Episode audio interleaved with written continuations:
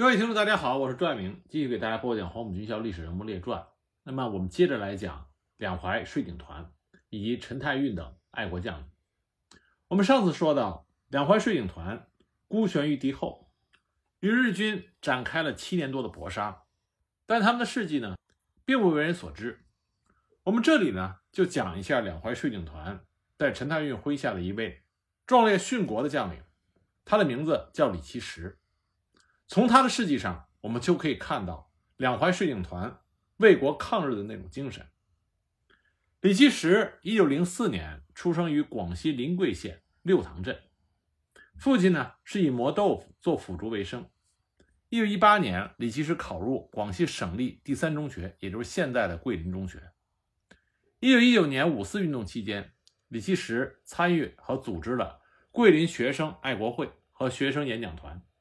一九二一年春，李其实从桂林中学毕业。同年秋季，任六塘高等小学教师。他自小就同情劳动人民，尤其的痛恨土豪劣绅地主欺压农工。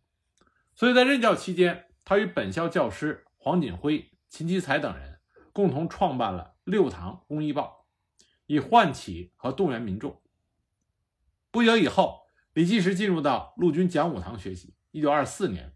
他由陆军讲武堂转入黄埔军校第一期步兵科，期间他经常阅读《向导》《中国青年》等进步刊物，积极参加中国青年军人联合会活动。一九二四年底，李其实毕业之后留校，担任黄埔军校第三期入伍生队排长，并且加入了中国共产党。他在后来平息洋流叛乱以及东征中都表现出色。国共合作破裂之后，他参加了广州起义。一九二八年初，奉党组织的指示，李奇石回到广西梧州，开展党的地下工作。六月，在桂县召开的中共广西特委扩大会议上，李奇石当选为特委委员兼兵委主任。七月，根据特委的分工，李奇石以巡视员的身份到桂林指导工作，着手恢复和发展桂林及周边各县的党团组织。在他和同志们的共同努力下，桂林地区的党组织建设和群众工作很快有了较大的起色。桂林城区的省立二师、省立三中和一些工厂都成立了党支部，周边的六塘也成立了南乡支部，桂林县也成立了一些行业协会和劳农会组织。同年九月，广西特委改组为广西临时省委之后，李希石担任省委委员。不久之后。因为位于梧州的广西临时省委机关遭到国民党当局的破坏，省委紧急指示所属的各级组织暂停一切活动，各自隐蔽，并且等候上级的指示。为了尽快与省委取得联系，李其实在一九二八年冬赴梧州寻找党组织，但因为省委机关已经转移，他只能返回桂林待命。而期间呢，国民党在全国各地开展了清党活动，大肆的抓捕共产党人。一九二九年春，因为迟迟得不到上级党组织的指示，李基石决定赴香港寻找党组织。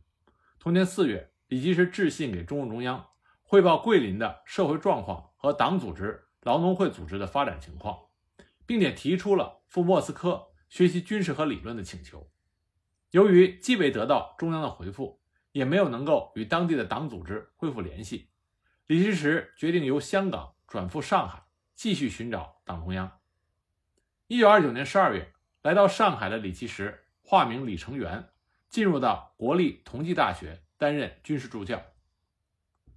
抗战全面爆发之后，李奇实离开了同济大学，先后任中国国民党军事委员会战时干部训练团第三团总务处组织科长、第四兵团教导总队副总队长和第三战区长官部少将高参。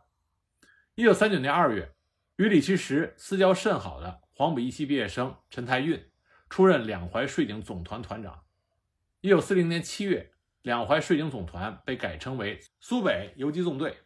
一九四二年夏，又改称为苏北挺进军。一九四三年春，苏北挺进军与鲁苏皖边区游击军的残部合编为苏北第二游击区指挥部。一九四四年四月，改编为长江下游挺进军。期间，为了发展和壮大队伍，我们前面提到了陈太运广邀黄埔校友加盟，因此呢，在这支部队中连以上的军官大多数都是黄埔军校毕业生。那么，在陈太运的邀请下，李其实把他的妻子朱桂珍送回老家之后，只身奔赴前线，先后出任了两淮税警总团少将旅长、苏北挺进军二纵司令等职，引导和辅佐陈太运开展敌后抗日活动。来到两淮税警总团之后，李其实积极的培养和汇聚思想进步的军官，并且通过军官去影响士兵，推动税警总团在国民党制造的。反共摩擦中保持中立。一九四零年十月四日，韩德勤率重兵围剿新四军黄桥根据地，黄桥决战随之爆发。根据围剿的安排，税警总团的一个团虽然部署在距离黄桥二十五公里处，但是他们并没有按照韩德勤的要求参与战斗，只是派了一名副官向新四军索要枪支。为了支持税警总团抗日，陈毅当时让他们到修械所挑了二百多支枪。第二天早上，该团朝天放了一阵枪之后，就将部队撤离了。黄桥战役结束之后，中共中央对李奇时等人的统战和兵运工作给予了高度的评价。评价中说，这次战役之所以取得以少胜多、以弱胜强的结果，除了我军的勇猛顽强之外，主要是由于贯彻执行了抗日民族统一战线，并采取了争取中间派、孤立顽固派的策略。李奇时极力推动了陈太运。与新四军建立良好关系，开展联合抗日。一九四零年七月，新四军苏北指挥部东移黄桥之后，为了消除保持中立的苏北地方实力派李明阳、陈太运的疑惧心理，新四军同意在与他们的防区之间建立一支中立的部队作为缓冲。这就是当时非常著名的联抗。关于联抗的具体情况，我们后边再给大家继续的讲。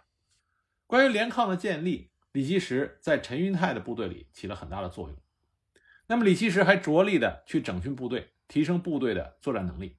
一九四二年春，陆苏皖边区游击总指挥李明阳和两淮税警团的总团长陈太运一起，在海安、东台、泰县交界的清墩村创办了干部训练班，由李奇石兼任教育长。训练班的其他教官也都是黄埔军校的毕业生，而且课程、校歌、校训及教学方法。都是沿袭黄埔军校的体系，因此这个训练班也被称之为苏北小黄埔。在培训的过程中，李基石教育学员们要不怕苦、不怕死，爱祖国、爱人民，时刻保持着清醒的头脑，分清敌我，团结一致，不搞窝里斗，共同将日本侵略者赶出中国。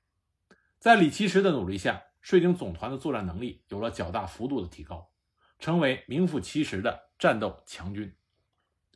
一九四三年元旦，正在海岸清墩开展汇演操练的税警总团，突然遭到四千多名日伪军的围剿。面对敌人的突袭，李奇石率领两个团的兵力，在三面环水、易守难攻的泰县张油庄余酒社附近设下了埋伏。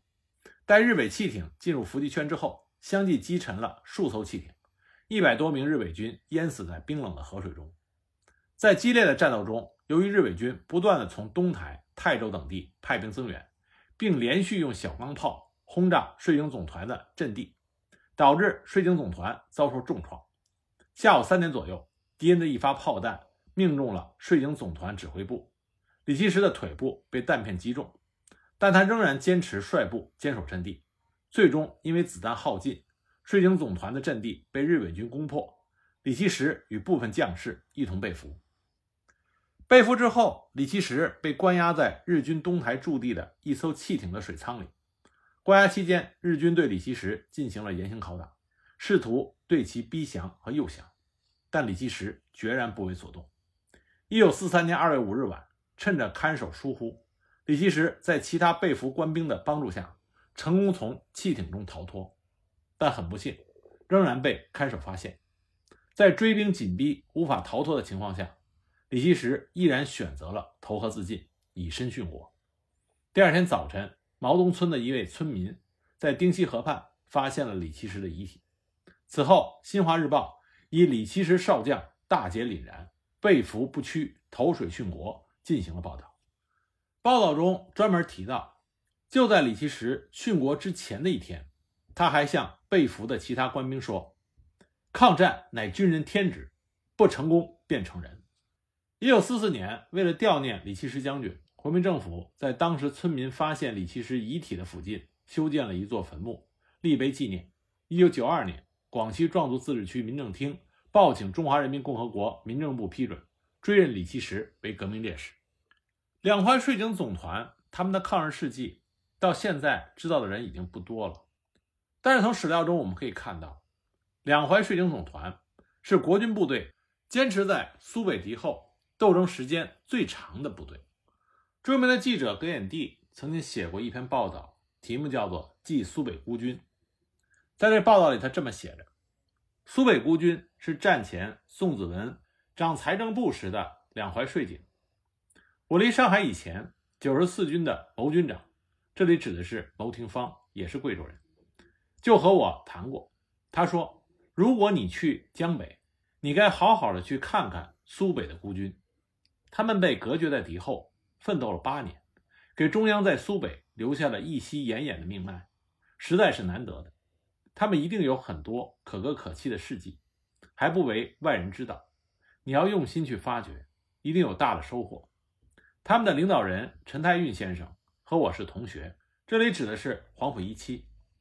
他自从到苏北以后，八年中从没有请求调训或者述职到后方来过。他新生的儿子已经八岁了。父子还没有见过面，我怀着一颗兴奋的心去江北，不巧的很，陈先生却与我到扬州的前一天到南京去了。他由京转沪，又去第十战区去面见李长官，这里指的是李宗仁。我在江北一直没有见到他，可是他们的部队我见到了很多，我很荣幸地参加了他们的中秋节同乐会，关于他们八军奋战的经过也听了很多。他们的伟大艰苦精神，真不亚于四行仓库的八百壮士和守卫衡阳的方先觉军。八年是多么悠长的岁月，他们在苦战中熬过来了，亲见胜利的光辉。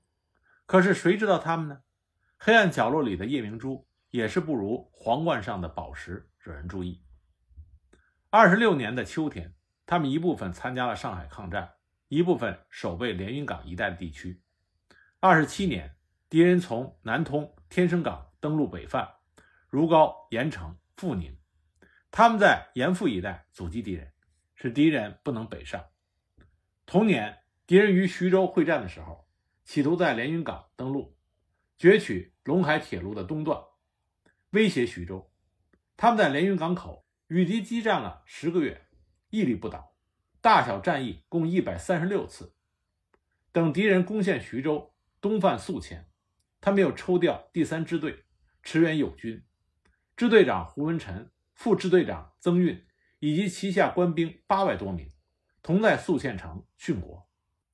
以前这个阶段是曾锡圭指挥的，冬季军政财政两部才会同派了陈先生来。二十八年，财政部仍然命令恢复为两淮税警总团，再度守备连云港。敌人攻陷牧羊。连云腹背受敌，他们最后守备东连岛的孙达如连长，战至弹尽粮绝，率全连跳海，其壮烈精神给我们奉令向严复转进的部队感召至深。先生时常勉励部下以孙连长为榜样。到达严复地区以后，此一年间与敌作战共四十二次，颇收效果，收复了东坎、新安镇、上冈、盐城等据点。并分兵泰兴、如皋、南通、启东等地，与敌周旋。此时，他们已经奉令改编为鲁苏战区苏北游击指挥部，以防东台。这篇报道后面还说到，当韩德勤指挥的鲁苏战区副总司令部和省府北迁曹甸之后，两淮税警团他们仍然坚持在泰县、东台、新化三县交界的地区担任游击，他们已经成为。国军守在这里的最后部队，是苏北的孤岛，弹药和粮食都严重的短缺，唯独士气尚能保持。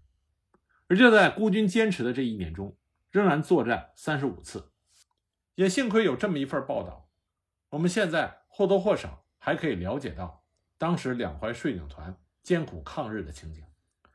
那么，之所以两淮税警团他们的抗日事迹现在流传的不多，这和苏北抗日的复杂形势有着很大的关系。我们很多人都熟知黄桥决战，那么之前我在讲韩德勤的时候也讲过苏北抗日的矛盾和冲突。抗日战争实际上是有两个阶段，一个是最初的抵抗和阻击日军的侵略，那么第二个阶段就是著名的持久战阶段。我们在理解抗日战争的时候，一定要注意持久战阶段有一个持久性的问题。当然，我们有个大前提，这就是国家民族。但是在这个大前提之下，进入到持久战阶段之后，那么对于不同的军事派别和军事力量来说，还有一个生存的问题，只有生存下去，才能坚持下去。生存问题对于敌后坚持抗战的军人们来说，这更是生死攸关的大问题。而当不同的军事力量，他们的生存空间出现了很大重叠的时候，那么摩擦和矛盾就不可避免了。这是一个很现实的问题，也是一个令人扼腕的问题。而在苏北，这个问题就格外的严重。那么，陈太运他所率领的两淮税警团和陈毅、粟裕所率领的新四军的关系前后反差很大，而最后击溃两淮税警团的也正是新四军。那这是一个悲剧，但这个悲剧为什么会发生呢？那让我们从新四军决定东进的时候说起。那这里我们要强调一下，新四军东进黄桥，这也是经过深思熟虑，为了生存。而做出的决定。当然，新四军有三个选择：一个是往扬州、泰州方向发展，一个是向北发展，一个是东进黄桥。但是呢，扬州和泰州之间建立根据地条件是具备的，地区狭小，部队的给养难以解决，与日军作战没有回旋的余地。那么向北发展呢？一上来就逼近韩德勤的省政府所在地兴化，这对于韩德勤威胁太大。很快就能形成双方面之间的直接对抗，而且向北的兴化地区水网纵横，不便于大部队的展开。从军事上讲，北进不利。而东进黄桥这个地区属于敌后，并没有国民党的正规军。东进黄桥是去收复国土，那么为了抗日，理直气壮。但是对于韩德勤来说，他认为，就算黄桥是敌后，但这也是我的辖区，新四军要到黄桥。那么必须要通过韩德勤允许。那么对于其他两个实力派，一个是李明阳、李长江的部队，再一个就是两淮税警团。对于这些在敌后抗战的部队来说，每一个军事力量薄弱的区域，都可以给敌后游击提供回旋的余地。所以从军事角度来说，这些势力自然是不希望看到新四军东进黄桥。那新四军东进黄桥的决心下定之后，陈毅就召开会议，集体研究东进首先会遇到的问题。当时大家分析，东进黄桥首先碰到的两个对手，一个是保安第四旅何克谦部，另外一个就是税警总团陈太运部。那么对于何克谦部，大家意见很统一，就是坚决的予以打击。但是对于陈太运部，大家的意见是有分歧。刚开始。大多数人认为陈太运属于顽固派，坚决的应该予以打击。少数人认为陈太运是可以争取的。在大家发言之后，陈毅对陈太运做了具体的分析。他指出，陈太运本人是黄埔一期毕业生，又是复兴社的成员，他的部队连以上的军官大部分都是黄埔生。从这些情况分析，似乎这支部队属于反共的顽固派。但是黄埔军校出身的不一定都是顽固派，还要具体的分析。陈太运本人资格比较老，是靠着何应钦的保荐到苏北当了税警总团的总团长。税警总团属于国民党中央财政部，军需新饷一向充足，装备呢也比较好。但是因为他直接受命于重庆，并不接受韩德勤的指挥，那么韩德勤看见税警总团的部队好，钱多，武器好。所以一心想吞并这股力量。之前韩德勤还因为税收上的矛盾，把陈太运诓到了兴化加以软禁，并且派人收买和分化税警总团。陈太运后来在黄毅峰的帮助下，从兴化逃出来，但他的六个团被韩德勤挖走了两个，陈太运对此耿耿于怀，因此韩德勤和陈太运之间存在着深刻的矛盾。那么，基于这种情况，再加上陈太运的部队的的确确是坚决抗日的中坚力量，因此陈毅认为新四军应当争取陈太运。那么，大家听了陈毅的具体分析以后，都是心服口服。陈毅接着就分析如何争取陈太运。他说：“我们在陈太运那里没有工作基础，现在派人去做工作，一时之间难以见效。我们东进，他如果不来进犯，那是最好；如来进犯，就要先把他打疼，先打后拉，要从政治上感化他们，要以军事实力做后盾，使他们不敢小视我们，还要照顾到中间派的实际利益，让他们和我们打交道中得到好处。也就是说，要使中间派。”觉得我们可敬、可依、可畏。一九四零年七月二十五日晚，陈毅率领着新四军苏北指挥部以及所属的三个纵队，从吴家桥出发，浩浩荡荡的开始东进。那么，他们最开始通过的防区是二里的防区，二里就是李明阳和李长江。因为之前有了约定，所以二里的部队如约让路，朝天鸣枪，制造拦击的假象。韩德勤在得知新四军东进的消息之后，赶忙打电话询问李明阳：“新四军是否大举东进？有多少人？你们为什么不加阻拦？”李明阳回答说：“新四军是东进了，在四港口、庙湾一带与我部发生激战。据报，新四军伤亡惨重，一部绕道东窜，人数不明。这实际上是典型的谎报。那么韩德勤不得要领，他绝对没有想到新四军。”会放弃在江都、泰州的控制区域而全部东进，所以他相信新四军只是一步东窜，所以他命令何克谦和陈太运各派精锐部队迅即的南北对进，要将东进的新四军包围和歼灭之。韩德勤的情报是错误的，那么陈太运这里得到的情报也是错误的。他听说东进的新四军是小股，认为不用花大力气就可以将之击退，所以在七月二十七日。大胆地率领两个团的人马，由曲塘杀奔而来。陈毅命令陶勇和刘先胜率领第三纵队迎战。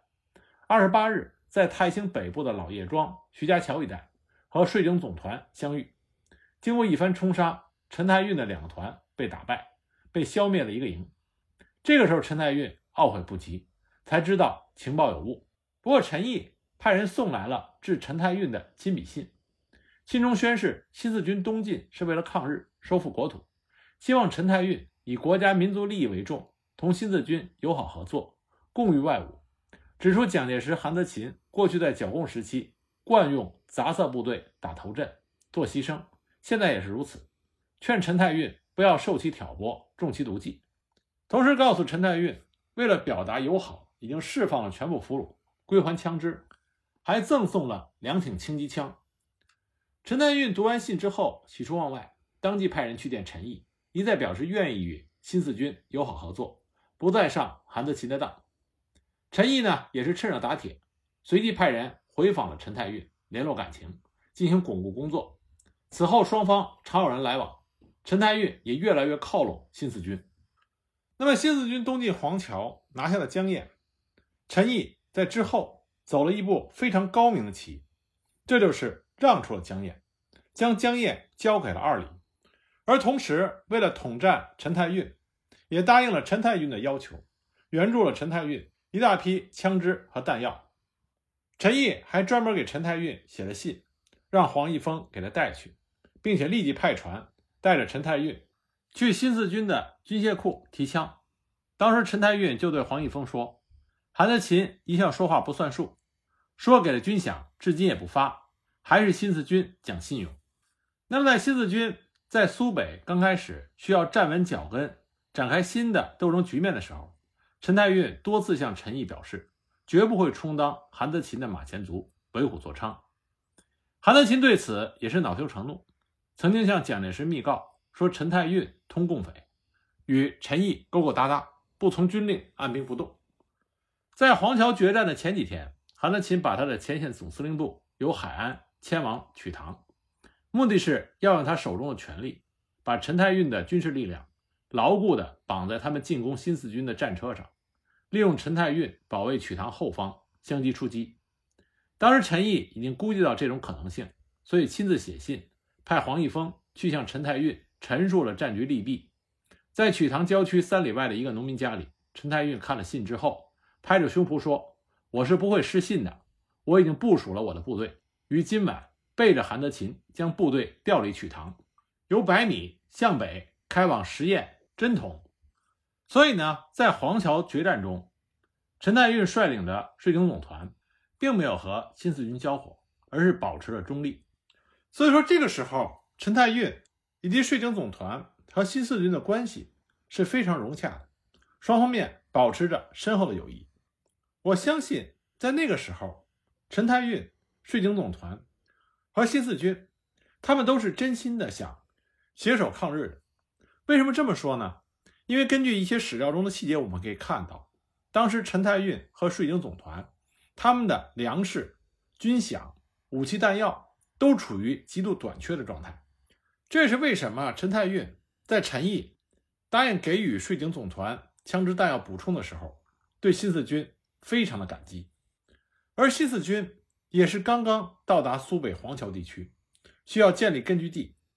而一九四零年的抗日战争，日军还占有极大的优势，中国军民仍然处于持久战的前期，所以对于各方来说。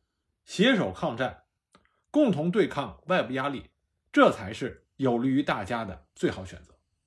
那么后来，为什么陈太运和税警总团和新四军兵戎相见，反目为仇了呢？那么下一集，我再给大家具体的讲其中的来龙去脉。